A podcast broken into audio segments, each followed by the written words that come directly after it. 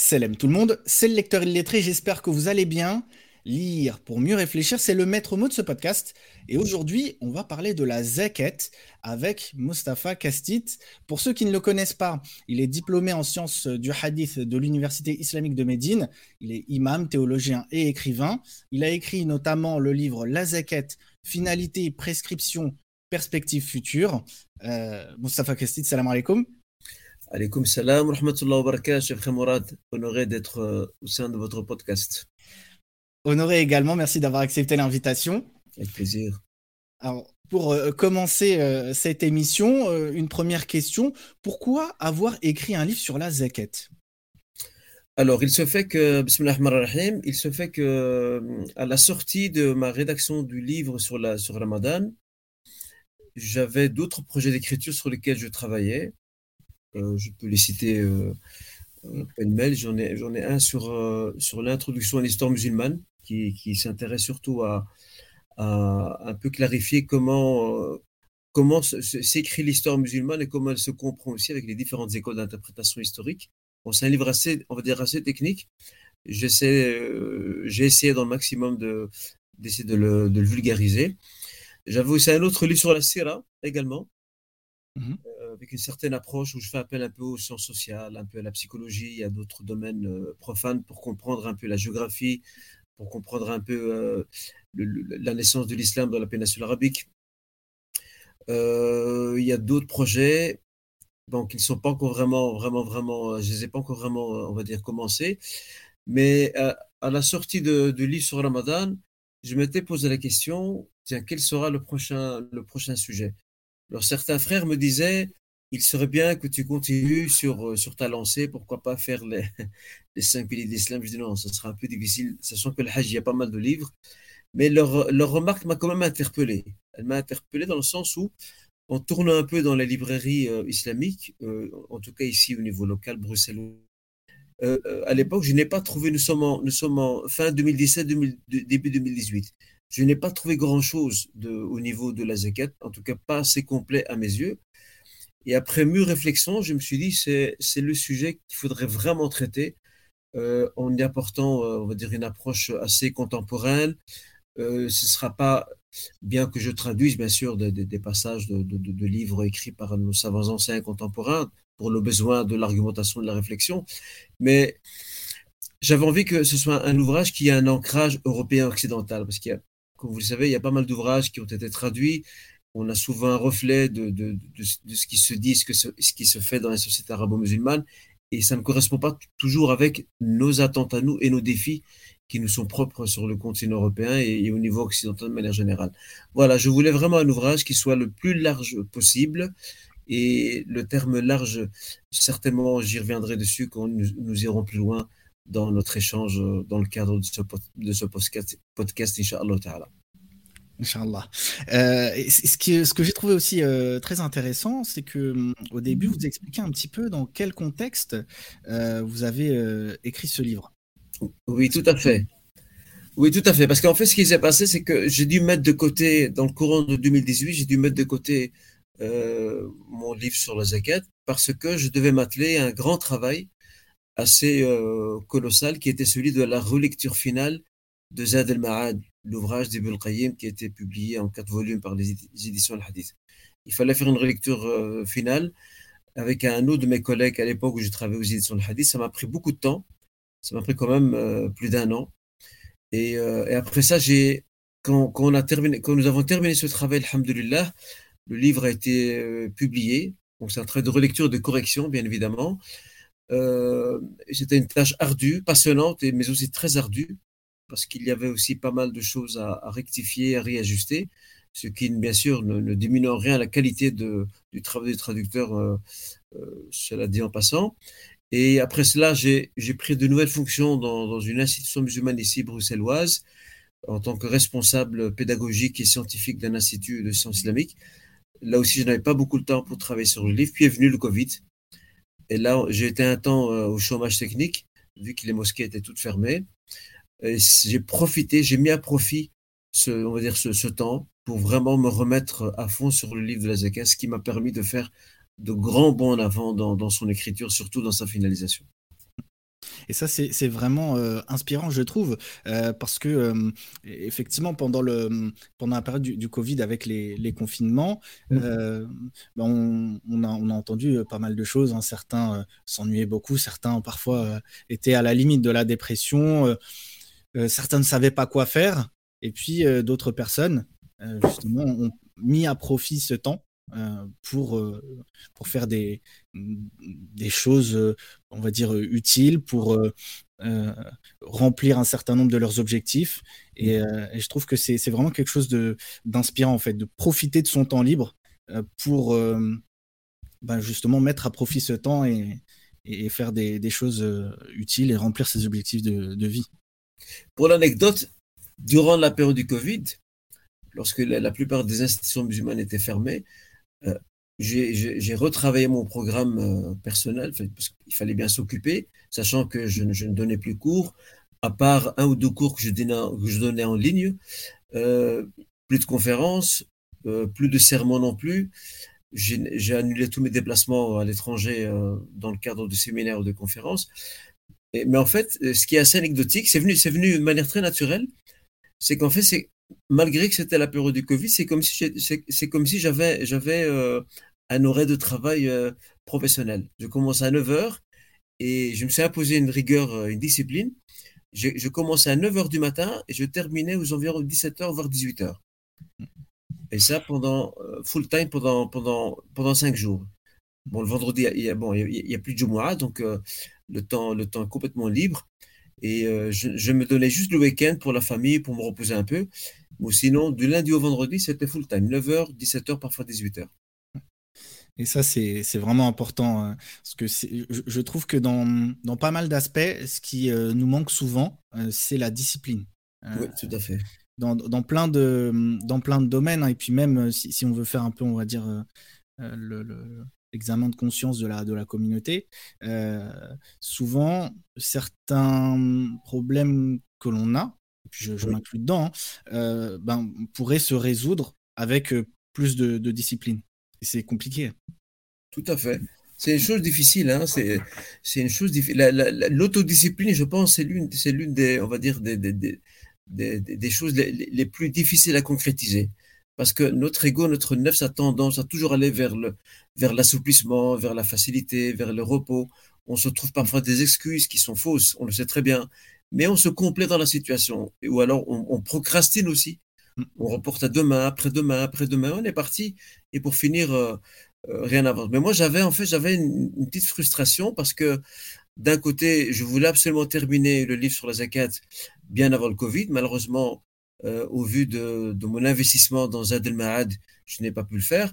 Puis est venu mon, mon, nouveau travail en tant que responsable scientifique et pédagogique dans ce fameux institut. Là aussi, ce n'était pas possible. Et, mais quand même, le Covid, je me suis dit ça, je, devais, en fait, je devais convertir le Covid en, opportunité afin de, de, de m'imposer euh, cette rigueur de manière à ce que je puisse le terminer, Inch'Allah, comme je m'étais donné euh, comme tâche et objectif depuis là.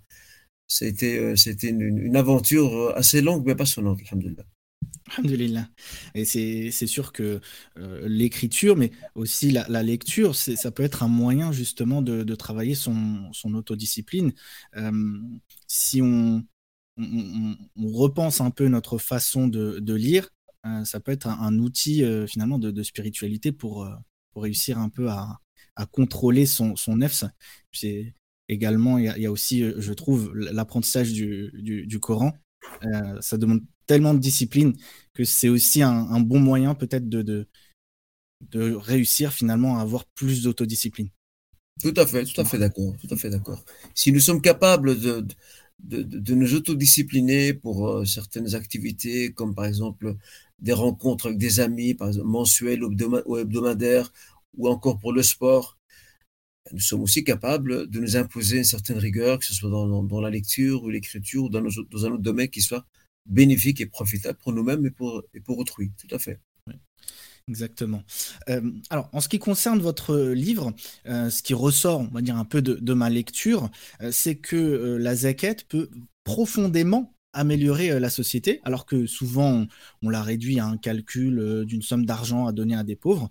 Est-ce que vous pourriez nous en dire plus? Oui, tout à fait. L'un des constats qui, euh, m'a aussi amené à écrire cet ouvrage hein, autour de la zakat, euh, ce constat fait référence à, ce, à, cette perception que nous avons souvent très réductrice et très erronée que nous avons de, de, de, la zakat et du rôle de la zakat. Dans, vous savez, dans mes échanges, d'ailleurs, justement, pendant que, pendant que j'écrivais ce, livre, j'avais pour habitude d'échanger avec euh, des gens de la famille, avec des amis, avec des, connaissances. En fait, le but de l'échange, peut-être que mes, mon entourage n'était pas conscient de, de, de, mon exercice, mais en fait, le but de mon échange, c'était de, de voir un peu, de, de mesurer la température, de prendre le pouls quelque part quant à leur perception de la zakat, et j'ai remarqué très, souvent depuis de longues années, bien avant de commencer à rédiger ce livre, c'est que notre idée, l'idée que nous faisons de la zakat est une idée malheureusement euh, qui est, qui est, très caricaturale. La zakat, ce n'est pas seulement un calcul, ce n'est pas seulement euh, le prélèvement d'un pourcentage qu'on va ensuite donner à un pauvre. La zakat, c'est un excellent, un puissant levier, plus qu'excellent, un puissant levier non seulement pour lutter contre la pauvreté, mais aussi pour mener à bien une série de projets qui peuvent être bénéfiques pour la communauté, bien sûr, aussi par après pour la société. Oui, et c'est vrai qu'il y a pas mal de, choses qui nous paraissent, euh, on va dire, euh, naturelles, et euh, finalement, quand on réfléchit au, au, sens des, des, concepts, là en l'occurrence la zaquette, on se rend compte que finalement euh, on était un petit peu à côté de, la plaque et, c'est vraiment quelque chose d'important de, comprendre ça. Il y, a, aussi une chose qui, euh, qui m'a frappé, c'est euh, le fait euh, que vous insistez sur l'importance d'institutionnaliser la zaquette. Euh, déjà pour que ce soit peut-être plus clair, est-ce que vous pourriez nous expliquer ce que ça veut dire et, euh, et ensuite pourquoi c'est important? En fait, la question de l'institutionnalisation de la zakat est à mes yeux, je l'ai défendu avec force dans mon ouvrage, est, est, à, est à, mes yeux une pièce maîtresse, voire majeure, euh, en faveur de tous nos projets euh, pour l'avenir de, nos communautés musulmanes d'Europe et d'Occident. Pourquoi? Parce que la façon, jusqu'à aujourd'hui, la façon dont la zakat est, redistribuée aujourd'hui, elle est extrêmement défaillante. Elle ne remplit pas pleinement son rôle.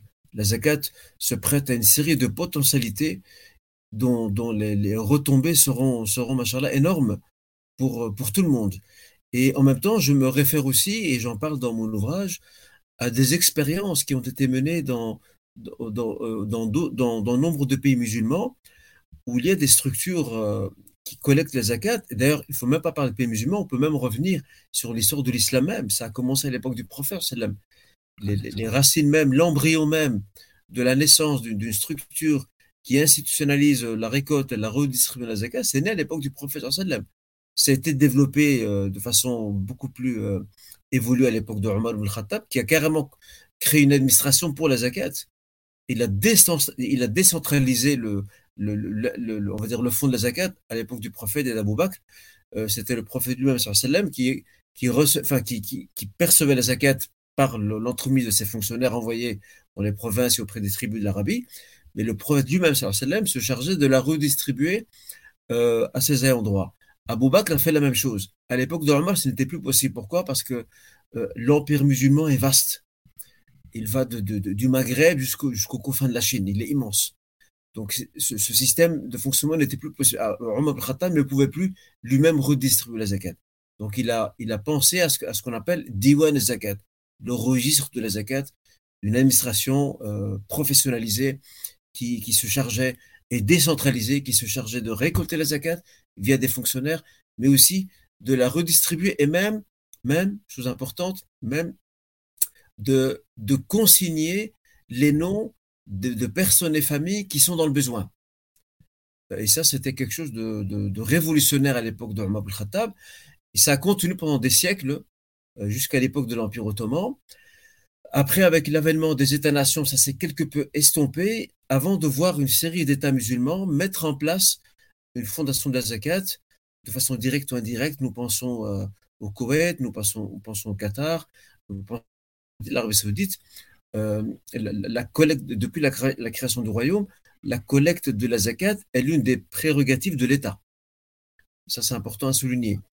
Euh, vous avez aussi le Soudan, vous avez également la Malaisie et bien d'autres pays qui, euh, qui ont mis en place de façon directe ou indirecte une structure qui est appelée à récolter euh, la zakat et à poursuivre les objectifs qui lui sont fixés selon un cahier de charge bien défini. Alors la question que je me suis posée, et je me suis dit, mais pour nous musulmans qui vivons en terre d'Occident, nous pourrions faire de même. Et nous avons des cas d'école qui peuvent nous inspirer. J'en ai parlé dans mon ouvrage. Je cite, je cite à titre d'exemple la NZF, par exemple, National Zakat Foundation du Royaume-Uni, qui fait un travail magnifique et formidable dans la collecte et la redistribution en toute transparence de la zakat. Et c'est un projet que, encore maintenant, je suis avec attention. Il y a des frères à Bruxelles, en tout cas, qui travaillent sur, ce projet. Et, euh, et, je suis en contact avec eux pour, euh, Inch'Allah, voir euh, enfin une structure dédiée à la zakat naître en Belgique, Inch'Allah. Et, d'ailleurs, pour euh, rebondir sur ce que vous disiez euh, par rapport au, fait que la zakat, euh, la collecte de la zakat était une prérogative de l'État, j'ai lu il n'y a pas longtemps un, texte de Hamidullah, Mohamed Hamidullah, où, où, il expliquait justement que pour lui, c'était une erreur de traduire zakat simplement par aumône, justement parce que c'est pas une simple aumône et il expliquait pourquoi il disait ça et c'est ce qui le pousse lui à, plutôt traduire zakat par impôt. Mhm.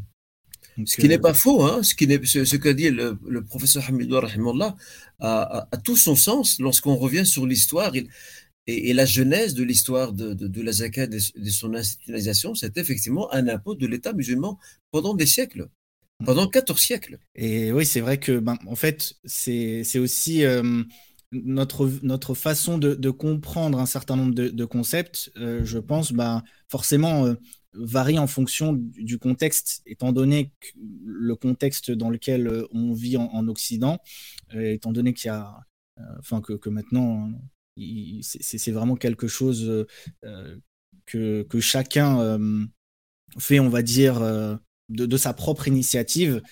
Forcément, pour, certaines personnes, ça peut être un peu, euh, un peu étonnant euh, de se dire euh, que, finalement, il faudrait institutionnaliser la zakat, alors que finalement, quand, on replace les choses dans leur contexte, c'est totalement en adéquation avec, avec ce qu'on a connu dans l'histoire, comme vous le disiez. Oui, il faut souligner aussi une chose importante, c'est que bon, les États musulmans ont ce pouvoir coercitif d'imposer la, la récolte de la zakat. Euh, je le dis souvent dans, je l'ai dit dans mon ouvrage et même dans, dans certains lycées à Bruxelles autour de la zakat et même en France d'ailleurs, du côté de Lille particulièrement, j'ai précisé que euh, si on met en place euh, des institutions dédiées à la collecte et à la redistribution planifiée et efficace de la zakat, parce que c'est ce qui nous manque aujourd'hui, si on met en place cela, ça ne veut pas dire que, qu'il, n'est pas du droit d'un fidèle de donner sa zakat par ses propres moyens il n'y a, aucun problème par rapport à cela. Mais en même temps, on a envie de dire que euh, on encourage vivement et on encouragera vivement nos frères et sœurs, les fidèles, à, dédier, si pas toutes leurs zakat, du moins une partie de celle-ci, à une institution parce que sa redistribution sera plus efficace. Vous savez, aujourd'hui encore, euh, il n'y a, pas très longtemps, il y a, des frères qui me contactent pour, par rapport à la zakat. Et, c'est là que je vois qu'on est, on est face à un constat qui est criant. En fait, les frères me disent, est-ce que tu connais des, gens à qui on pourrait remettre la zakat Dis-moi, je ne sais pas qui donnait ma zakat. Ça, si on avait une structure, ce problème est résolu. Il y a beaucoup de frères et sœurs qui ne savent pas qui donnent leur zakat. Mm. Parce qu'il y a beaucoup de. Je, vais être un peu, un peu cru dans mon propos, mais il y a beaucoup de faux pauvres.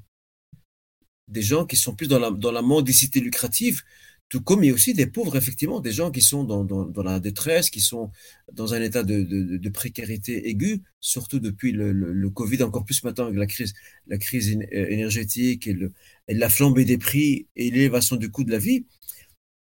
Mais lorsqu'on a, affaire à une structure qui, a une connaissance du terrain, c'est ça qui est important, qui a une connaissance du terrain et qui sait exactement où euh, injecter la zakat, il ne fait aucun doute que que le, qu'on va dire que les retombées de la zakat seront beaucoup plus euh, profitables, bénéfiques et efficaces que si c'était fait de manière individuelle. Oui, parce qu'il y a une question effectivement de, hum, d'efficacité, en fait. En, en, se coordonnant, du coup, on rend tout, tout, ça beaucoup plus efficace et ça permet de, de faire des choses euh, bien plus poussées. Euh, et c'est aussi à mettre en parallèle, je pense, euh, comme vous le disiez un petit peu, avec ce que vous écrivez par rapport aux, catégories de, bénéficiaires. Tout à fait. parce que bien souvent, on l'a dit tout à l'heure, hein, mais on, se dit que ben, à qui je vais donner ma zaquette, tout de suite on se dit faut que je faut que je donne ma zaquette à des pauvres pour qu'ils puissent se nourrir. Donc on cherche euh, juste des pauvres comme ça euh, dans notre entourage ou, euh, ou via des, associations. On ne sait pas forcément vers qui se tourner. Donc il y a le, côté institutionnalisation de la zakat qui, qui, est important. Mais il y a aussi la question des, bénéficiaires et, il y a un certain nombre de, on va dire de, réflexions qui sont intéressantes à ce sujet-là dans votre livre. Je ne sais pas si vous pouvez nous en dire un petit peu plus. Tout à fait, tout à fait. Euh, à titre d'exemple, pour pouvoir déjà, déjà, comment définir le profil du pauvre et de l'indigent?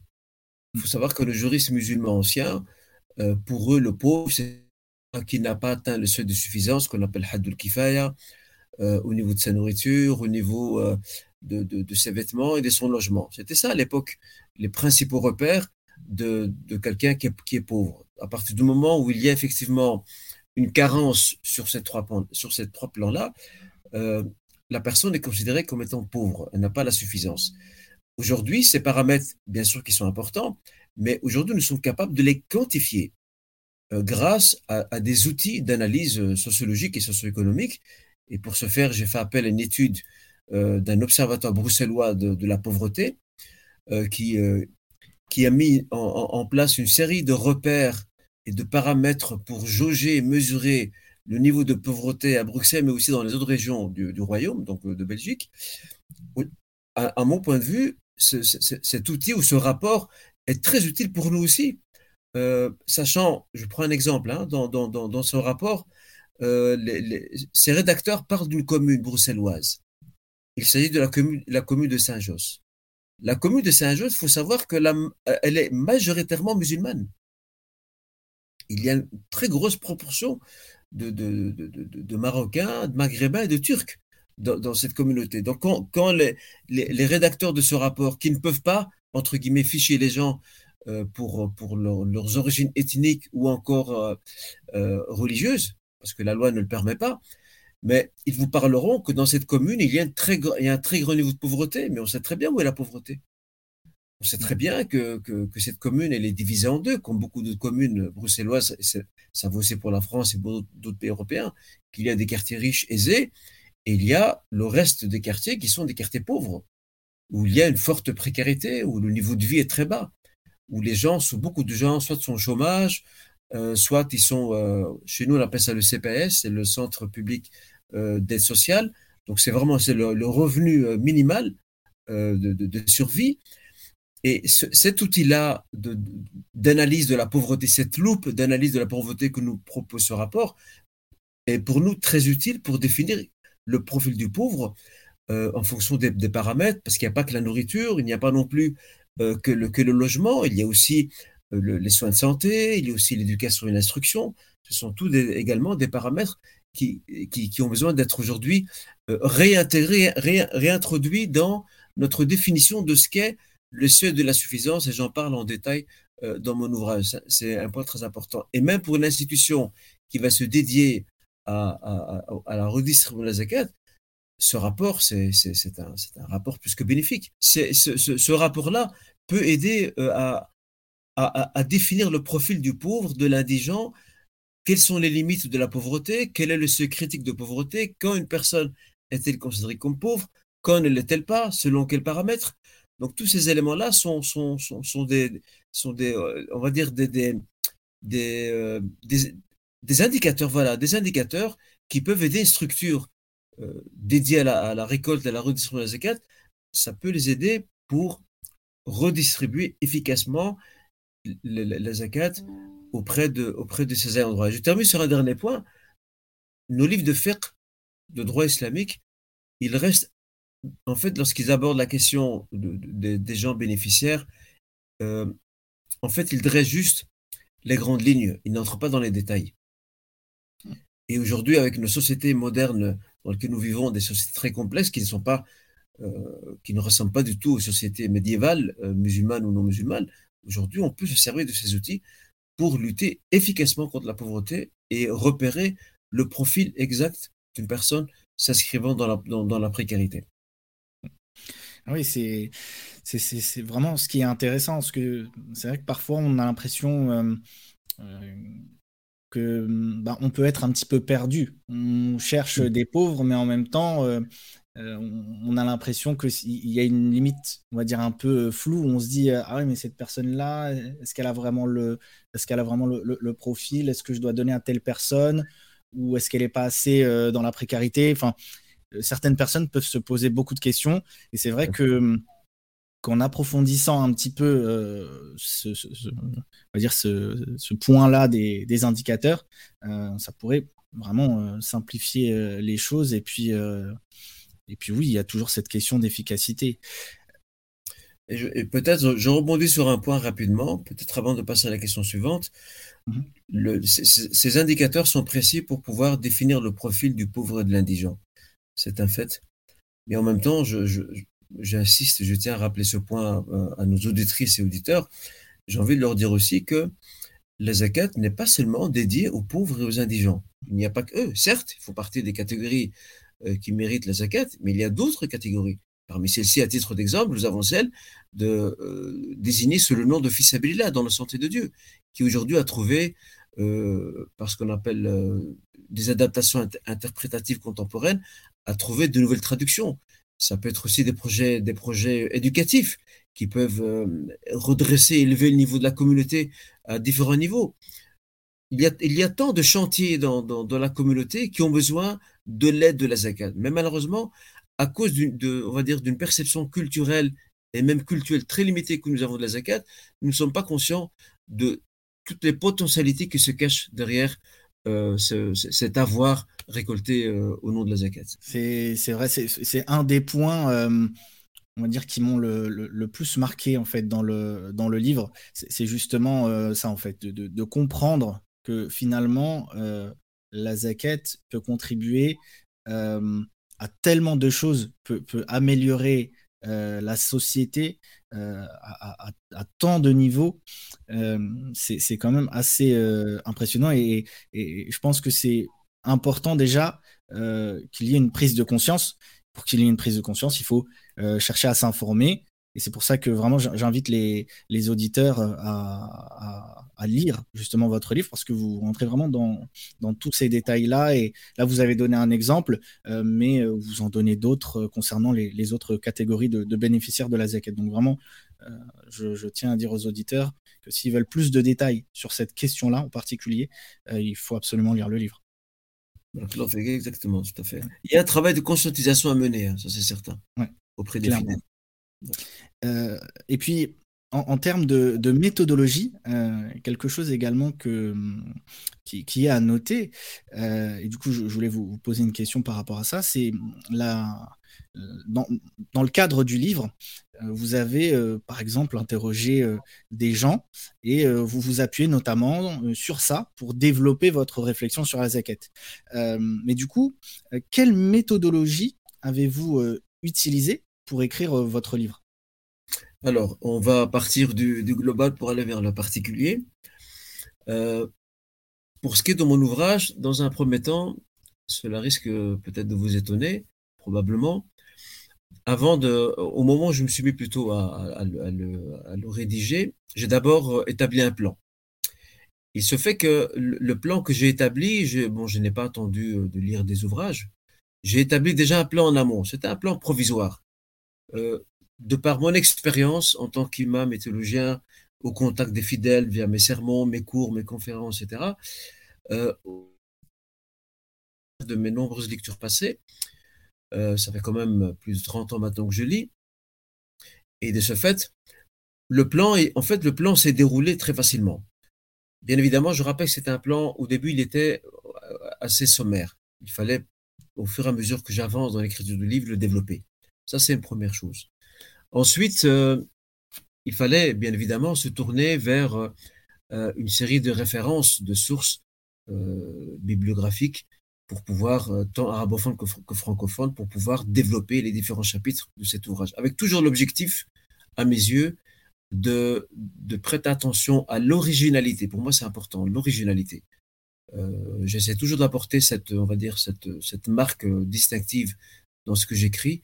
C'est sortir de l'ordinaire, pas pour la publicité, c'est pas, ce n'est pas mon objectif, mais pour, pour donner plus de sens et plus de proximité euh, à l'ouvrage et, à la thématique, et à la thématique qu'il traite avec, euh, on va dire, notre contexte, avec les défis que nous rencontrons, et, etc. Ça, c'est, on va dire, un, un, point essentiel qui me, qui, qui me guide, qui est un peu mon aiguillon lorsque j'écrivais cet ouvrage-là. Bien sûr, ça demande la lecture, beaucoup de lecture, parce que ce plan que j'ai établi, euh, les, différents éléments constitutifs de celui-ci m'amènent aussi à, revoir certaines questions, à les relire, à les préciser davantage. Bon, j'ai une formation théologique, j'ai étudié pendant huit ans à Médine. Le chapitre des Zakat, je l'ai étudié euh, plus de deux fois. Euh, tantôt sur un seul madhab, tantôt à la lumière de ce qu'on appelle al-fiqh al-muqara, le droit comparé. Alhamdulillah, je remercie Allah il y a un acquis. Mais bon, on ne reste jamais sur ces acquis. Il faut toujours s'enrichir. Et durant ces longues années, euh, mes lectures, mes contacts avec les fidèles, les nombreuses questions euh, qui venaient de leur part, tout, ça, en fait, euh, ont constitué, ces différents éléments constituent de véritables affluents qui vont nourrir et mon plan et aussi le développement du livre et les différents éléments qu'il y a dans ce plan. Et ça nécessite effectivement de, d'élargir son champ de lecture, d'analyser de plus près, de comparer, de, de, faire des déductions, de faire attention aussi, surtout pour ce qui est de, des ouvrages de, nos juristes musulmans, euh, de faire attention aussi à deux choses. D'abord, au vocabulaire que nos juristes utilisent. Ils ont un vocabulaire très, très, très pointu, très précis. Et deuxièmement, faire attention aussi à, à, la traduction que moi je vais apporter, parce que bon, ces ouvrages sont pour la plupart en arabe, la, traduction que je vais apporter en français doit reproduire toute la nuance possible euh, que comportent les termes usés par, euh, par ces savants, de manière à ne pas trahir et leurs pensées et leurs opinions. Donc c'était quand même un travail colossal, euh, je ne vous cache pas, mais passionnant aussi. Et euh, ça, c'est pour, on va dire, pour le, le, global. Le français, c'est beaucoup plus facile. Là, ce qui m'a donné le plus de, on va dire, de, fil à retordre, c'est plus les ouvrages en arabe, parce que là, euh, le faire passer, faire passer cette connaissance, ayant tiré les réflexions nécessaires et les déductions nécessaires en langue française, dans une autre langue que celle dans, laquelle ces ouvrages ont été rédigés, en tenant compte aussi d'une série de paramètres liés à leur, contexte à eux, qui n'est pas toujours le même que le nôtre, tout ça a demandé bien évidemment tout un travail de, on va dire, de, tamis. Il fallait tamiser, il fallait euh, joindre les deux bouts de, questions qui, paraissent analogues, mais qui sont parfois différentes parce qu'il y a des nuances qui se dégagent, mettre ça à profit une riche littérature juridique musulmane contemporaine euh, émise par des conseils de droit euh, islamique internationaux ou parfois continentaux, comme le Conseil européen de la fatwa, comme le Conseil islamique international, le Conseil de droit islamique international de Jeddah, celui de la Mecque, et bien d'autres. Donc, c'est tout un travail hein, où il faut pouvoir euh, mettre des liens entre tout ça et, euh, arriver à, produire quelque chose qui soit le plus cohérent possible. Ensuite, j'en viens aussi à, deux, aspects liés à, mon travail de rédaction de cet ouvrage, qui est celui d'un sondage que j'ai mené, qui a récolté près de 4000 réponses, et euh, aussi des interviews que j'ai menées également avec des acteurs qui ont travaillé ou qui travaillent sur la question de la zakat. Et l'objectif était, à travers ce sondage, à travers l'interview au plus près d'acteurs de terrain, pour ce qui est de, du sondage, c'était de, de mesurer la température de la base communautaire par rapport à, une série de questions liées à la zakat. Ça a beaucoup, ça m'a beaucoup aidé à travailler une série de réflexions et à prendre conscience qu'il y avait une série de problématiques qu'il fallait absolument euh, essayer de, résoudre dans la façon dont nous comprenons le rôle et la fonction même de la zakat et son bénéfice. Euh, D'ailleurs, j'ai dû faire appel aussi à un, frère qui est, qui, est, qui est statisticien. Je vais faire appel à lui pour affiner davantage les résultats euh, de ce sondage que j'ai mené et de faire un croisement des résultats pour dégager, dégager des tendances. Je l'ai précisé dans, l'ouvrage. Et ces tendances, bien sûr, m'ont amené à, à, coucher sur papier une série de remarques et d'observations et de conclusions. Euh, ça, ça, vaut aussi pour, euh, pour le, les interviews que j'ai menées avec euh, cinq acteurs autour de la question de l'institutionnalisation des zakat. Ça m'a été très utile pour développer davantage l'idée et l'urgence d'institutionnaliser la, récolte et la redistribution des zakat en tenant compte des expériences de terrain à Londres, à Lyon, à Bruxelles également. Euh, C'était, on va dire, un travail très enrichissant et des rencontres euh, très fructueuse avec ses frères et que Dieu le récompense. À, la lumière de, ce que vous venez de dire, euh, on, voit en fait quel a été le, cheminement, mais également quelle, euh, méthode euh, vous avez euh, choisi de, suivre. Et, euh, du coup, c'est en étant le, plus rigoureux possible en termes de méthode qu'on peut arriver à des conclusions, on va dire, aux conclusions les plus intéressantes possibles. Parce que quand on manque de, de, de méthode, euh, bah justement, euh, c'est compliqué derrière d'avoir des réflexions euh, intéressantes, je, je, pense. Tout à fait. Et je, je, je vais compléter votre propos, euh, cher frère, par, par un autre point. J'ai été amené à un moment donné à, à consulter des bijoutiers mmh. par rapport à la question de l'or, l'or pur, l'or euh, composé d'autres matières, les différents carats, son impact, son incidence sur le calcul de la zakat. Encore aujourd'hui, il y a beaucoup de gens qui ne savent pas que, que le calcul de, de, de la zakat de l'or, en tout cas pour celles et ceux qui sont convaincus, parce que bon, il y a un débat, comme vous le savez, autour de la question entre les jurisconsultes, mais pour celles et ceux qui sont convaincus de l'avis selon lequel il faut s'acquitter de la zakat pour les bijoux, pour les femmes en tout cas, euh, et il y a, il y a, beaucoup de, sœurs qui ne savent pas, même de frères qui ne savent pas euh, que, le, que, le carat, d'accord, le degré de carat dans, les bijoux va avoir une incidence sur le calcul de la zakat. En fait, certains pensent, ah, j'ai des bijoux, j'ai de l'or, j'ai de l'argent, très bien, euh, j'ai autant, euh, je, donne telle somme. Non, non, il y, a, vraiment un travail d'analyse minutieuse à mener, et je remercie encore ces, deux honorables frères euh, qui m'ont beaucoup aidé euh, dans, dans, cette voie, qui m'ont développé euh, tout, tout, cet aspect pour que je comprenne mieux, parce que bon, ce n'est pas un domaine qui m'est familier. Et moi-même, j'ai remarqué mes propres, j'ai constaté mes propres lacunes. Moi, comme je disais, j'ai étudié deux fois ce chapitre de la zakat, euh, même plus de deux fois. Ces détails-là que m'ont donné ces bijoutiers, moi, je ne les avais pas. Et ça m'a été très utile. Tout comme j'ai dû faire appel aussi à, à un juriste fiscaliste pour la question de la, déduction, fiscale, parce que y avait euh, une, certaine, confusion. Est-ce qu'on peut euh, demander une déduction fiscale lorsqu'on donne la zakat Est-ce qu'on peut oui ou non? Je fais appel à un juriste fiscaliste. Euh, L'histoire de, on va dire, de, de l'or, euh, du lien entre, entre nos monnaies fiduciaires et l'or. Il fallait aussi en parler parce que certains, vous savez, un jour j'ai été invité dans une GLC, à Bruxelles. Ça va, ça va vous intéresser ce point d'ailleurs, et là c'est anecdotique j'étais invité dans une GELSA pour parler du crédit usuraire. C'est des frères, ils sont une petite vingtaine, et pendant l'échange que j'ai eu avec eux autour de, cette question, à un moment donné, l'un des, frères m'a dit, écoutez, euh, le mois passé, parce qu'ils ils ont, ont, chaque mois, ils invitent pratiquement euh, un intervenant extérieur, ils m'ont dit, le mois passé, nous avons invité un intervenant,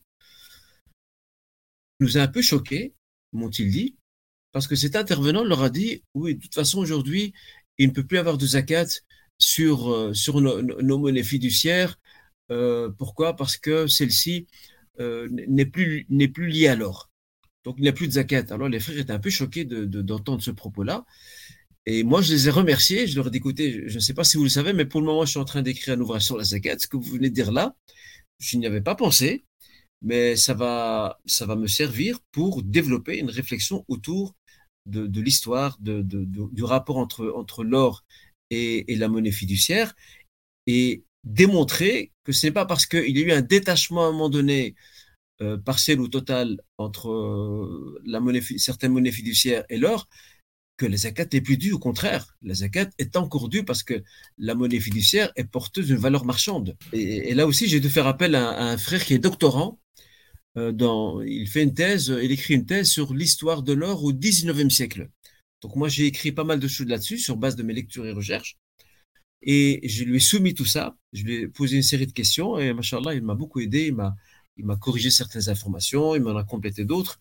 C'était un travail très intéressant où, j'ai fait appel à des, experts euh, dans, leur domaine pour euh, analyser ces questions dans l'ouvrage. Ce que vous dites là, ça me, ça me parle beaucoup parce que euh, depuis un moment, il y a une question qui me, qui me travaille. C'est celle justement de, de, l'évolution nécessaire ou non, on, le verra, euh, de, de, l'analyse, on va dire, de certains sujets de, de euh, le monde dans lequel on vit, euh, il est devenu très complexe. Vous disiez un petit peu tout à l'heure par rapport à, un autre sujet, mais le, le, monde est devenu très complexe et est-ce que c'est pas devenu quasiment impossible maintenant d'avoir comme avant euh, des, euh, on va dire des théologiens euh, qui touchent vraiment à tout et qui sont, on va dire, qui connaissent énormément de choses sur plein de sujets. je m'explique. par exemple, pour le sujet de la zaquette, vous avez été obligé de, de, faire appel à plein de gens, à plein de spécialistes différents.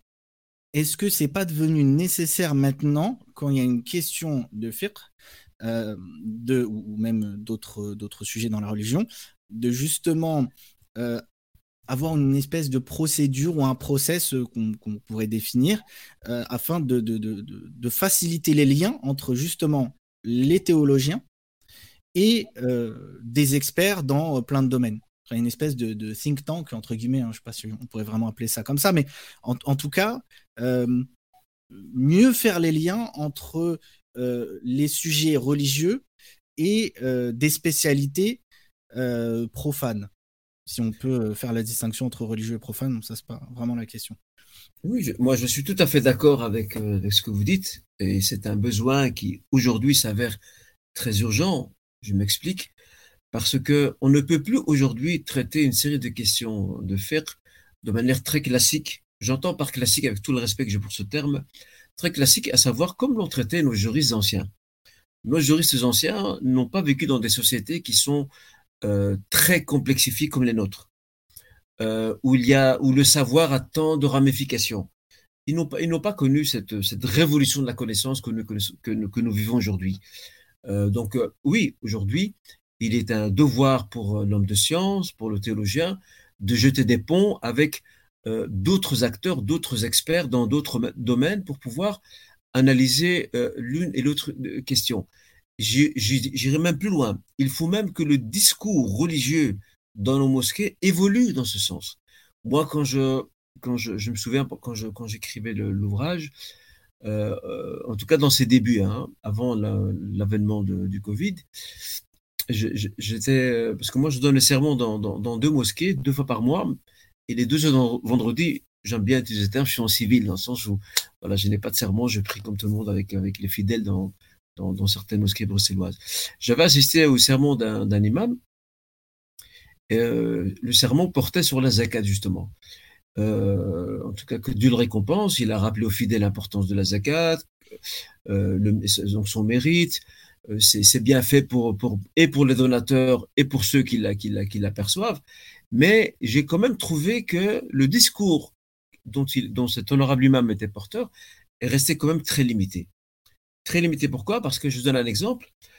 Euh, il aura dit tout simplement, il aura dit voilà, pour ce qui est du calcul de la zakat, euh, vous devez atteindre 3000 euros et sur 3000 euros, vous prélevez 2,5% moi, j'étais dépassé quand j'ai entendu qu'il allait 3000 euros, sachant que à ce moment-là, je me souviens, le NESAB était, bien au-delà de 3000 euros. Je, voudrais donner comme exemple d'une, on va dire, d'une donnée qui est dépassée et qui malheureusement influence encore certaines photos contemporaines, euh, en lien avec ce que je disais précédemment de la nécessité d'actualiser certaines informations.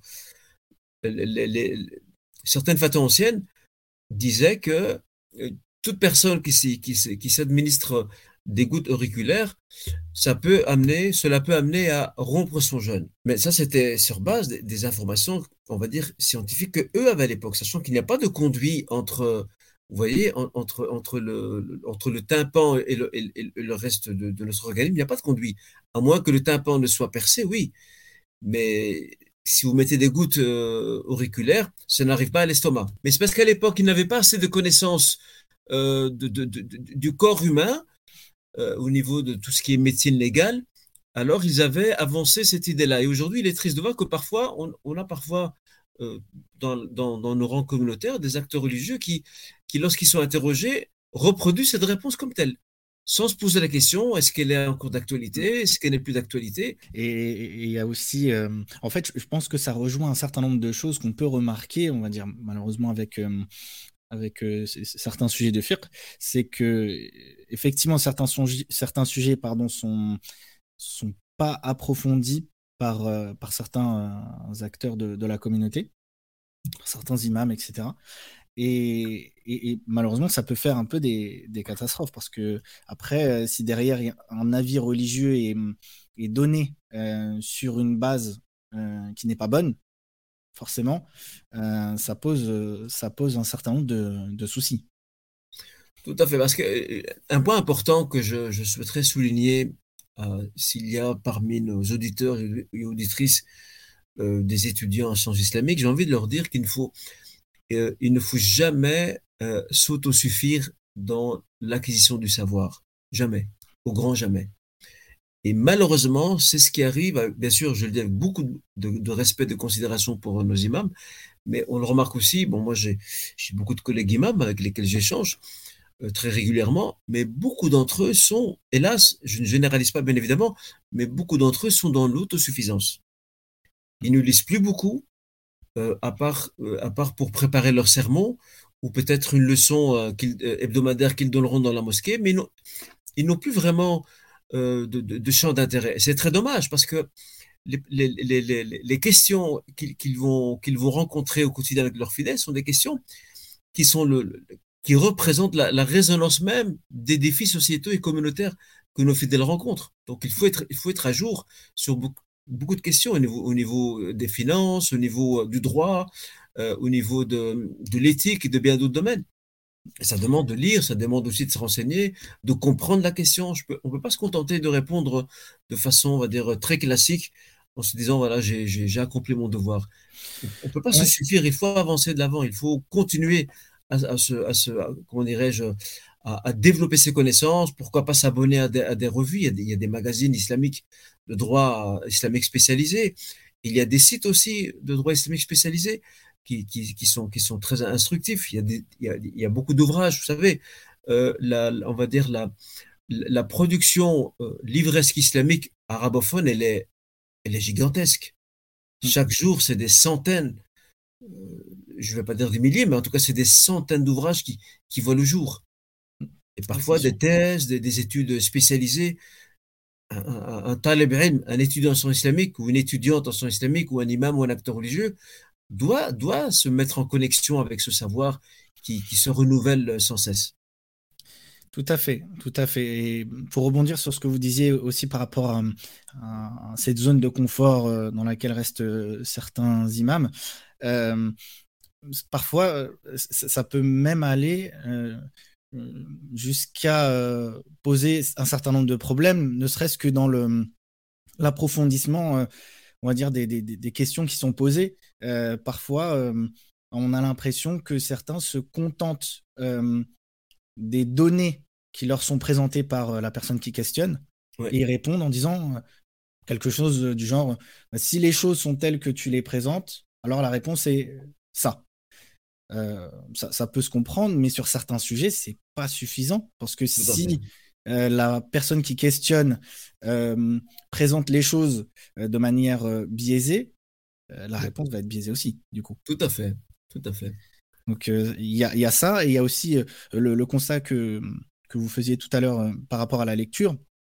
Malheureusement, effectivement, c'est quelque chose qu'on pourrait élargir aussi euh, à ce qui se fait dans le monde du livre euh, islamique. Euh, je m'explique. le monde du livre islamique, enfin francophone, hein, je voulais dire. le monde du livre islamique francophone a beaucoup évolué. Il y a énormément de choses qui, qui sortent, beaucoup de livres très intéressants. Et malheureusement, j'ai l'impression que certains imams ne s'intéressent pas du tout à ça.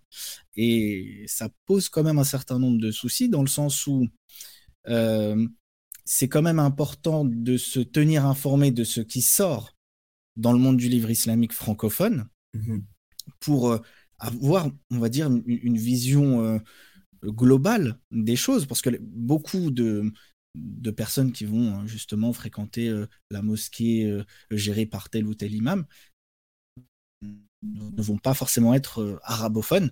Donc si l'imam de la mosquée ne s'intéresse pas du tout à ces sujets-là, ça pose aussi un problème parce que du coup, cette personne risque de ne pas de ne pas être dans entre guillemets dans la réalité en fait.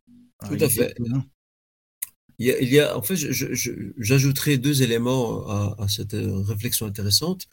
Le premier élément, euh, un lien avec euh, la langue. Malheureusement, souvent, euh, nombre de nos imams, et, là de nouveau j'insiste sur le, tout le respect qu'on leur doit, qui, leur est dédié, mais la majorité de nos imams ne parlent pas français. Je parle d'espace francophone. Ils ne parlent pas français. ils ne connaissent pas bien la société dans laquelle ils sont moi, je trouve dommage, je parle au niveau local ici, bruxellois, je pense, euh, enfin, belge et bruxellois, et je suis certain qu'en France, c'est le même constat. Euh, ici à Bruxelles, par exemple, j'ai des, collègues imams euh, qui sont ici depuis 40 ans. Ils ne parlent pas un mot de français. Et ça, ce pour moi, ce n'est pas normal. Oui, c'est pas normal. Hmm. Ce n'est pas du tout normal, je suis désolé. Là, il y a une nouvelle génération, de plus en plus jeune, et, pour la plupart, qui, la plupart parlent français, n'ont pas une bonne maîtrise de l'arabe. Euh, et puis même, comment dialoguer avec la société aussi, qui, les entoure, une personne qui s'intéresse à l'islam, ou même qui veut échanger tout court euh, sur, sur, des, sur, des, sur des sujets d'intérêt commun. Et là, on voit que l'imam doit chaque fois faire appel à un traducteur. C'est pas, ce n'est pas, franchement, vous savez, on a, on a, nous avons perdu dans la communauté musulmane, nous avons perdu beaucoup de points en termes de communication, beaucoup. Hmm. Un imam qui fait appel à un traducteur, face à un interlocuteur non musulman qui se demande, mais attendez, euh, comment ça se fait que l'imam ne parle pas français? Vous savez, j'ai dû traduire un jour pour un imam et euh, j'étais un peu gêné parce que l'interlocuteur, qui était quelqu'un d'officiel, euh, en tout cas d'une instance européenne, et qui m'a dit, m'a dit, mais l'imam est ici depuis combien de temps? Alors quand j'ai j'ai reproduit la question en arabe à l'imam et qu'il a, qu'il a répondu et que j'ai traduit, ben, l'interlocuteur était un peu choqué. Ah hmm. et, m'a demandé, m'a dit, et après tant d'années, l'imam n'a toujours pas appris, le français. Eh hmm. Qu'est-ce que vous allez répondre? Le problème, c'est que ça, ça, ça entretient un, certain nombre de, choses euh, d'un discours euh, qu'on peut entendre euh, justement dans, les sociétés occidentales par rapport à l'islam. C'est ça le problème aussi, c'est que ça, c'est problématique. Hmm. Tout à fait. Et l'autre point aussi euh, qui rejoindra votre réflexion par rapport à, on va dire, aux compétences et à, cette fameuse zone de confort, euh, l'un des, acteurs de la zakat que, j'avais euh, interviewé, qui est un frère ici bruxellois, qui est un, c'est un acteur important de la communauté musulmane, ben lui me disait en toute clarté, et je, je, l'ai pleinement rejoint sur, sur son idée, il me dit, quant à l'urgence de mettre en place une structure de la zakat, il me dit les mosquées ne sont pas compétentes. Hmm. Il m'a dit les mosquées ne sont pas compétentes pour comprendre le faire zakat, la jurisprudence qui accompagne la zakat, parce que dit nos imams, euh, euh, avec le respect qu'il leur est dû, il m'a dit, dit nos imams, il m'a dit comme tu le sais, nos imams, leur, leur formation religieuse, elle est basique. Il y a plein de questions de la zakat que eux, ils ne pourront pas répondre à ces questions-là. Alors comment faire des mosquées des relais pour redistribuer la zakat? Et moi, j'ai mmh. trouvé son argument très fort. Oui, c'est. Mmh, en fait, c'est un constat qui est, qui est triste, mais qu'il faut faire euh, si on veut avancer. et ça, on peut le faire à, plusieurs niveaux. Là, on, a parlé tout à l'heure de, de, la lecture, et moi, j'entends euh, régulièrement des, des, des, gens, enfin je, je, les lis plutôt en, règle générale, euh, qui me, des, gens qui me disent qu'ils ont l'impression d'avoir été un peu euh, laissés à l'abandon par les, les, acteurs de la communauté musulmane. Euh, en règle générale, quand on me dit ça, c'est plus par rapport à la lecture, mais c'est un constat qui, qui, peut se généraliser. C'est quand même c'est quand même. c'est triste dans le sens où c'est difficile à entendre en fait. Quelqu'un qui, qui, vous dit ça et pas une seule personne, hein, pas deux, quand même un certain nombre. Euh, d'autant plus que maintenant, avec, euh, avec Internet, avec les réseaux sociaux, avec les podcasts, euh, les chaînes YouTube, il y a un certain nombre de, de, canaux de diffusion qui, qui s'ouvrent à nous. Et c'est dommage que ce soit pas mis à profit, euh, euh, on va dire, euh, même si des, choses intéressantes sont faites de nos jours, mais quand même, c'est il y a un certain nombre de, on va dire, d'axes de progression. On va dire ça comme ça. Tout à fait, tout à fait. En tout cas, nous espérons que, que nos, jeunes imams qui sont francophones maintenant, j'espère qu'ils pourront combler ce vide et, cette carence, Inch'Allah, de manière à ce qu'ils soient plus proches des fidèles, à ce qu'ils comprennent mieux la société, à ce, qu'ils aient ce, cet outil de communication qu'est la langue pour pouvoir faire parvenir ce message et pour pouvoir aussi satisfaire euh, aux questions des, fidèles qui, qui, viennent vers eux pour les interroger, que ce soit par rapport à la zakat ou à un autre sujet. On veut, on veut, aujourd'hui une, génération d'imams qui, euh, qui a grandi ici en, en Europe, en Occident, euh, qui a une double culture islamique occidentale, qui a les deux langues, voire trois, pourquoi pas. Euh, voilà, c'est ça qu'on a besoin aujourd'hui, parce qu'il y a urgence. Dans, vous voyez, dans, ce domaine-là, il y a une véritable urgence. Oui, c'est clair. Franchement, je, suis totalement d'accord avec, euh, avec ce constat. Euh, pour rebondir également sur, sur un point qui m'a interpellé tout à l'heure dans ce que vous disiez, avant de, de, reprendre, on va dire, le, cours de la discussion à propos de la zaquette, ce, qui ressort de, ce que vous avez dit tout à l'heure, c'est aussi l'importance fondamentale de la lecture dans votre méthodologie, dans finalement cette, ce, ce, cheminement qui vous a amené à écrire ce livre et à, le terminer et, à le publier. Hum, est-ce que vous auriez un ou deux conseils à donner justement aux auditeurs qui euh, bah, essayent de cheminer, on va dire, sur, euh, sur ce chemin de la lecture, mais qui ont un petit peu de mal à tirer profit justement de leur lecture. Hein, comme je l'ai dit au début de, de l'émission, le maître mot de ce podcast, c'est lire pour mieux réfléchir, euh, mais pour bien réfléchir, du coup, il faut être quand même méthodique au niveau de ces lectures. Est-ce que vous auriez quelques petites pistes? Euh, oui, tout à fait. Alors, d'abord, pour commencer, la lecture nécessite de la patience, beaucoup de patience. Euh, quand je m'arrête sur, sur mon expérience sur zakat, il suffit de se référer à titre d'illustration euh, aux sources bibliographiques. Nous avons affaire quand même à une centaine d'ouvrages, dont les, les, trois quarts sont en arabe. Donc ça, c'est j'ai eu de nombreuses lectures qui, voilà, qui sont parfois des heures de lecture pour, euh, pour, pour analyser, pour comparer, pour, pour faire des déductions, euh, pour animer une réflexion. Ça, demande du temps, ça demande de la patience. Ce n'est pas facile, ça demande de la patience. Ça, c'est la première chose. Et je pense à vous aussi pour, euh, pour la lecture. La lecture demande de la patience. Pourquoi j'insiste sur la patience? Parce qu'on ne peut pas récolter les fruits escomptés de notre lecture si nous ne sommes pas patients. Hélas, à l'heure des, réseaux sociaux, où on, aime bien euh, digérer des informations sandwich, très vite, en quelques minutes, en quelques clics, on a, on a, ce qu'on a besoin. Vous savez, cette, cette façon d'acquérir la connaissance, elle ne forme personne. Moi, je pense même qu'elle abrutit les gens. Alors que la lecture, elle, la lecture, c'est comme le travail de l'agriculteur. L'agriculteur, que fait-il? L'agriculteur, il va labourer son champ, il va semer ses graines, il va euh, nettoyer son champ des, mauvaises herbes, il va l'arroser, il va l'entretenir, il va revenir tous les X temps pour euh, s'assurer que tout va bien. Euh, c'est un travail qui demande un suivi, une discipline, une rigueur continue. Mais le résultat sera là en fin de parcours. Il verra les fruits de son travail et il pourra pleinement y goûter.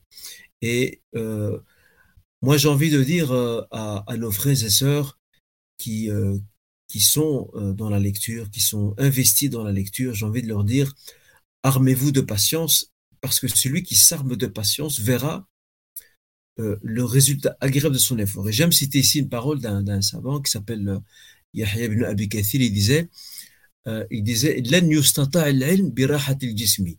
le savoir ne peut être assumé et supporté avec le repos du corps. Ça signifie qu'il faut sacrifice, il faut du temps, il faut de la patience, il faut de l'énergie, mais on verra, Inch'Allah, en fin de parcours, le résultat. Ça, c'est un, premier conseil. Le deuxième conseil que j'ai envie aussi, que je souhaiterais donner à nos frères et sœurs, euh, lectrices et lecteurs, euh, je leur dirais qu'il faut savoir aussi pourquoi on lit. Quel est le but de la lecture? Et ça aussi, c'est aussi un grand problème euh, de, nos lecteurs. Ils choisissent, un livre, pourquoi? Parce que, les réseaux sociaux en parlent. Ils choisissent un livre parce qu'un de leurs amis leur en a parlé. Mais est-ce que ce livre correspond à tes attentes dans les médias? Ou bien il va se retrouver sur, euh, ton étagère, prendre de la poussière pendant des années, voire même peut-être il va se coller sur l'étagère au point que tu ne seras plus capable de le décrocher de là. C'est ça la question qu'il faut se poser. Il ne faut pas que la lecture soit un phénomène de mode. Il faut, que la lecture réponde à une attente, à, une interrogation, à un besoin, et aussi à, une envie de s'épanouir par la lecture. Euh, troisième et dernier conseil, parmi bien d'autres, bien évidemment, euh, que j'aurais envie de, que, je souhaiterais donner à, nos frères et sœurs euh, qui, se, qui se passionnent pour, pour la lecture, j'ai aussi envie de leur dire, lorsqu'on lit, on lit avant tout pour soi-même. On ne lit pas pour aller faire de la polémique avec un tel ou un tel. C'est aussi une maladie qu'il y a chez beaucoup de nos jeunes. Ils vont acheter des livres dans le but de polémiquer de polémiquer sur les réseaux sociaux et parfois même sans avoir bien compris ce que disait l'auteur, ou alors en, lisant la moitié de ce qu'il a écrit. Euh, d'abord, on lit pour soi-même. Et lorsqu'on lit pour soi-même, cela signifie qu'on a du, respect pour l'œuvre. On a du respect pour l'auteur. Ça ne veut pas dire qu'on peut nécessairement être d'accord ou qu'on doit nécessairement être d'accord avec tout ce que dit l'auteur, mais au moins on a du respect. Parce qu'un ouvrage, c'est le fruit d'un long labeur, c'est le fruit de beaucoup de sacrifices. L'ouvrage, c'est aussi le, on va dire, le, résultat d'une souffrance. souffrance, bien évidemment, je le mets dans un sens ici euh, positif, dans le sens où la personne a beaucoup investi son temps, de son énergie, de son intelligence pour arriver à ce résultat-là. Euh, le livre nécessite de notre part à ce qu'on fasse preuve d'humilité lorsqu'on a, lorsqu'on porte le livre entre nos mains. Et c'est grâce à cette humilité qu'on peut progresser dans les euh, échelons du savoir, de la connaissance et aussi se former. Donc il y a euh, différentes motivations de la lecture et il y a l'humilité, la patience et la rigueur et la discipline. Ce sont une série d'ingrédients de la recette d'une lecture réussie, Inch'Allah. Merci pour ces précieux conseils. Euh, je pense que ça va beaucoup intéresser les auditeurs. C'est quelque chose qui revient souvent, cette, cette question de, la méthodologie, euh, euh, des, conseils, on va dire, euh, à suivre pour, bien profiter de ces lectures. Et, je pense que c'est aussi quelque chose qu'il faut qu'on cultive, on va dire cette transmission euh, de d'expérience, on va dire, ce partage d'expérience entre euh, les lecteurs entre guillemets aguerris, euh, qui sont aussi parfois des auteurs, qui sont parfois des imams, des, intellectuels, et les lecteurs qui en sont, on va dire, à un stade peut-être un peu plus, qui sont qui sont un peu moins loin dans leur cheminement avec la lecture, on va dire.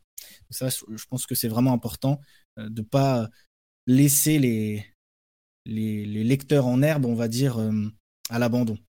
Tout à fait. Et je, me permettrais peut-être de, joindre un autre point à, cette réflexion intéressante. L'un des fruits de la lecture, c'est le partage. Je ne lis pas que pour moi-même.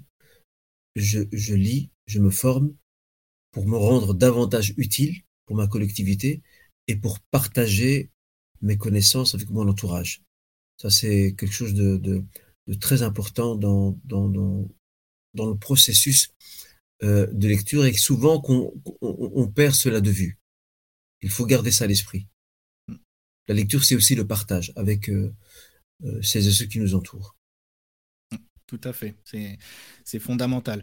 Et puis c'est quelque chose qu'on peut même va dire, déduire de, l'histoire de l'islam. Je lisais une, publication universitaire il y a maintenant quelques années, une publication qui parlait de justement de l'histoire des bibliothèques dans l'histoire de, de l'islam.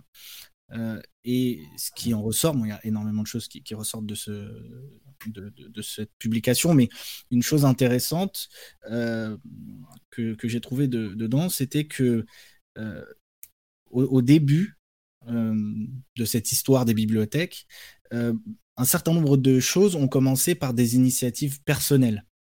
De savants, par exemple, qui ont légué en WARF leur bibliothèque. Et le sujet du WARF, euh, on aura l'occasion euh, de l'approfondir euh, lors d'une autre émission. Inch'Allah. Inch'Allah. Et il y a, également eu d'autres choses, comme par exemple le fait que certains savants qui avaient de grosses bibliothèques invitaient des gens à venir étudier dans leur bibliothèque. Ils invitaient des savants à venir étudier, faire leurs recherches dans leur bibliothèque. il y a un certain nombre de choses comme ça qui ont entretenu le goût de la lecture finalement dans la société. Euh, c'est devenu vraiment quelque chose de normal à tel point euh, qu'on est arrivé à un point euh, en El Andalus où l'analphabétisme a été éradiqué complètement. Oui. Et c'est quelque chose qui est, que, que, j'ai lu dans cet article qui était vraiment, vraiment très intéressant sur le, sur le sujet. J'ai écrit deux articles sur l'histoire de, de, deux bibliothèques musulmanes emblématiques que sont les bibliothèques, la bibliothèque de Cordoue et celle du Caire des Fatimites. Bien sûr, ce, sont des articles que j'ai écrits dans le cadre d'un bulletin d'information, euh, d'un cercle de lecture que j'anime ici à Bruxelles. Euh, bon, dans, Inch'Allah, dans le futur, nous avons le projet de, rendre ce bulletin d'information, de, le transformer en magazine et qu'il soit accessible à un plus grand public. Pour le moment, on est encore dans, le processus de faire bien rôder la machine de publication. Et un autre euh, point que je, souhaiterais euh, apporter, il y a un très beau livre, je ne pense pas qu'il ait été traduit en français, moi je, l'ai en arabe, euh, il a été traduit dans l'anglais, c'est un livre magnifique. En arabe, le livre s'intitule Mout Fariran. Si on devait traduire en français, cela, donnerait Meurs ou en te vidant. En fait, cet ouvrage, l'auteur veut rappeler veut nous rappeler qu'il y a beaucoup de gens qui quittent ce bas monde alors qu'ils étaient habités par des potentialités énormes, mais ils ne les ont pas partagées autour d'eux. Et ils sont partis avec ce qu'ils avaient. On connaît le proverbe africain qui dit lorsqu'une personne âgée décède, c'est une bibliothèque qui brûle. Pourquoi? Parce qu'il y a, de l'expérience, il y a, il y a euh, du savoir, il y a de la sagesse, et, la lecture, c'est un peu ça aussi, la lecture, c'est que on doit toutes, toutes et tous être des relais dans la transmission. On ne peut pas se contenter d'apprendre pour soi-même et demain de quitter ce bas monde avec ce qu'on a appris. Là, on sera vraiment à l'image de cette bibliothèque qui brûle. Il faut que, il faut que ce savoir, cette expérience, ces sagesses, ces réflexions puissent se partager, que ce soit euh, par l'écrit, que ce soit par euh, via les réseaux sociaux. Moi, j'aime bien, je suis abonné à plusieurs euh, comptes Instagram de frères et de sœurs que Dieu les récompense. Et même parfois des personnes non musulmanes aussi, hein, qui partagent des lectures, qui partagent des réflexions sur la lecture. C'est magnifique, c'est bien, c'est ce qu'il faut faire. Il ne faut pas garder ça pour soi, il faut le transmettre autour de soi, il faut répandre, il faut élever le niveau de conscience intellectuelle et religieuse de, la société, de la communauté. Oui, tout à fait. C'est vraiment un point fondamental, d'autant plus que maintenant, justement, les nouvelles technologies nous permettent de, faire euh, ce genre de partage assez facilement. Donc, euh, on n'a plus d'excuses. On n'a plus, en tout cas, euh, l'excuse du manque de moyens. Tout à fait, tout à fait. Et en, parlant de, partage, justement, dans, si on, on revient à, au, sujet de la zaquette, dans votre livre, euh, vous évoquez plusieurs acteurs euh, euh, de la communauté musulmane concernés par la question de la collecte et de la redistribution de la zaquette. Est-ce que vous pourriez partager avec nous quelques points justement que vous ont appris vos entretiens avec eux et qui vous semblent particulièrement notables? Oui, effectivement, à travers les différentes interviews que j'ai menées avec ces cinq acteurs, j'ai appris beaucoup de choses, c'est un fait. Des choses d'ailleurs très intéressantes. je vais en citer quelques-unes pêle-mêle. D'abord, la première chose que j'ai pu apprendre et, retenir surtout, c'est que les quelques structures euh, de, de, zakat mises en place restent encore aujourd'hui assez inaudibles dans le communauté musulmane. Euh, je pense par exemple à, des échanges très intéressants que j'ai eu avec euh, le professeur Cheikh Mohamed Minta, et, il, a, il, a, il, est à la tête de Zakat France. Il me disait que ça fait maintenant quelques années que la structure existe, mais qu'elle n'est pas encore assez connue, malgré que ils font, eux, de leur côté, leurs efforts pour se faire connaître via des conférences, des rencontres dans les mosquées, etc. Mais ce n'est pas assez. Ce n'est pas assez. Donc là, c'est un point intéressant au niveau de la communication, de faire connaître davantage euh, ces, structures. Euh, deuxième élément aussi euh, important que j'ai pu retenir aussi de mes échanges, c'est la perception limitée on en avait déjà discuté auparavant, la perception limitée qu'ont beaucoup de, nos fidèles, de nos frères et sœurs, de ce que la zakat peut apporter en termes d'épanouissement, de, de, développement, et ainsi de suite. Par exemple, dans un entretien que j'avais mené avec euh, le responsable d'une grosse ONG humanitaire euh, ici, islamique bruxelloise, qui s'appelle Karama Solidarity, il me disait, c'est assez interpellant comme constat qu'il établissait. Il me disait que lorsque sa structure faisait le bilan des, dons effectués par les fidèles, il remarquait que certaines catégories de, de, dons auxquels étaient destinés les dons étaient parmi les plus pénalisés. Il dit les gens donnent beaucoup pour, euh, pour, pour, euh, pour forer des puits, euh, pour nourrir des pauvres, pour des orphelins. Mais quand nous leur proposons des projets par exemple, de, développement durable, des projets qui permettent de, former des jeunes, par exemple à Gaza ou ailleurs, de former des jeunes pour qu'ils pour qu'ils puissent avoir leur métier et s'autonomiser. Et c'est, je, le soutiens dans mon livre, c'est, cela doit être aujourd'hui l'un des objectifs de la zakat, d'autonomiser les gens de manière à ce, qu'ils ne soient plus au crochet de la collectivité et que demain, à leur tour, ils puissent donner aussi la zakat. Vous voyez, ça c'est aussi un constat et ça renvoie aussi à ce qu'on disait là tout à l'heure, ce, cette, perception très limitée, caricaturale que nous avons de la zakat et de la sadaqa aussi. En fait, on, reste convaincu que la zakat c'est pour le pauvre, pour le nourrir, euh, pour payer ses médicaments. Euh, la sadaqa c'est bien la donner pour, pour faire un puits. Mais il y a d'autres domaines où la zakat et la sadaqa peuvent être investis et être aussi profitables que les premiers sans bien évidemment euh, les, les déconsidérer. Euh, il y a beaucoup, franchement, il y a beaucoup de, de choses intéressantes que, que j'ai pu retenir. Et aussi, peut-être une troisième et dernière, c'est l'expérience très enrichissante que j'ai retenue de nos frères anglophones. Ils ont beaucoup d'avance sur nous. Euh, ils ont des stratégies qu'ils établissent chaque année, des stratégies de redistribution de, redistribution de la zakat. Euh, ils font des audits pour, pour, pour, pour, pour essayer d'établir pour chaque année établir quelles seraient les priorités, par exemple, de l'année 2023. Euh, quelles seraient les priorités de l'année 2024 Ça, c'est formidable, ça, comme, comme, comme, on va dire, comme, comme vision et comme perspective. Et moi, j'espère, Inch'Allah, qu'en France, en Belgique, ailleurs, dans le contrée européen occidental, que puissent naître et émerger des, des, organisations qui ont la même efficacité, qui ont le, même leadership, qui ont la même planification et qui sont très professionnelles. Et, et c'est là que, c'est à ce moment-là que la zakat euh, prend tout son sens, qu'elle devient un véritable levier, euh, un, levier euh, qui, qui, qui, qui, peut servir pour lutter contre la pauvreté, pour des projets de développement durable, pour, pour élever le, niveau de suffisance et d'autosuffisance des, des, catégories bénéficiaires. Le, terme efficacité est le terme tout à fait adéquat pour parler de, de, de l'exploitation optimale de la zakat pour nos projets, Inch'Allah, et pour le bénéfice de la collectivité également. En tout cas, euh, merci pour, euh, pour toutes ces réponses. Euh, j'aimerais terminer cet échange vraiment très intéressant par une question liée à la lecture. Est-ce que vous auriez quelques conseils de lecture à donner aux, auditeurs qui souhaiteraient justement approfondir leur connaissance sur cette question de la zakat ben, il y a déjà mon ouvrage. Euh, je, vais même, on va dire, partager un petit peu mon, mon, expérience. Euh, moi, je, en, avant de lire ce livre, je, pensais que j'allais tomber sur un, livre comme un autre sur la zaquette, dans le sens où euh, bah, bien souvent, ces sujets-là sont abordés sous l'angle de, du fer seulement. Quoi. je, m'attendais à ce que ce soit vraiment un livre de fer. Et, finalement, je, suis tombé plutôt sur un livre de, pensée islamique.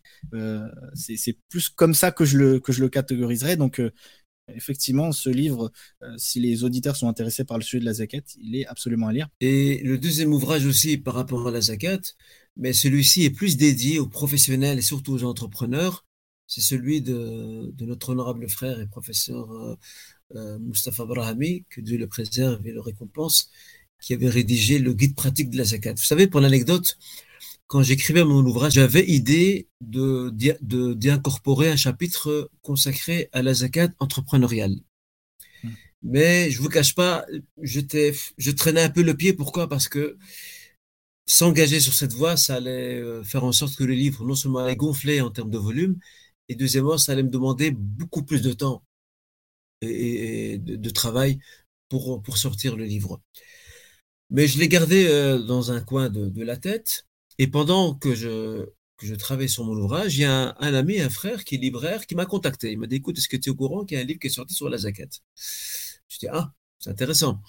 Hum. Il m'a dit, écoute, passe euh, me voir, je, je, je, t'ai gardé un exemplaire et tu pourras euh, le parcourir et, te faire une idée toi-même euh, de son contenu. Très bien. Alors, je suis passé effectivement dans sa librairie et il m'a présenté cet ouvrage. Je l'ai pris chez moi je l'ai parcouru euh, en long en large. C'était justement l'ouvrage du professeur euh, euh, Mustafa Abrahami. Et vous savez, quand j'ai parcouru le livre, j'ai dit Alhamdulillah. Et j'ai demandé à Allah qu'il récompense cet auteur. Parce qu'il m'a retiré une épine de mon pied. Dans le sens où il m'a épargné de, rédiger un chapitre sur ce sujet. Et, et, encore, et encore mieux lorsqu'on a affaire un frère qui est économiste de formation, il va certainement être beaucoup plus précis que moi euh, dans ce, domaine-là, dans la zakat entrepreneuriale. Dans mon livre, je parle de la zakat pour, euh, les commerçants, j'en parle. Mais je reste dans un cadre très général en, visant le côté pratico-pratique.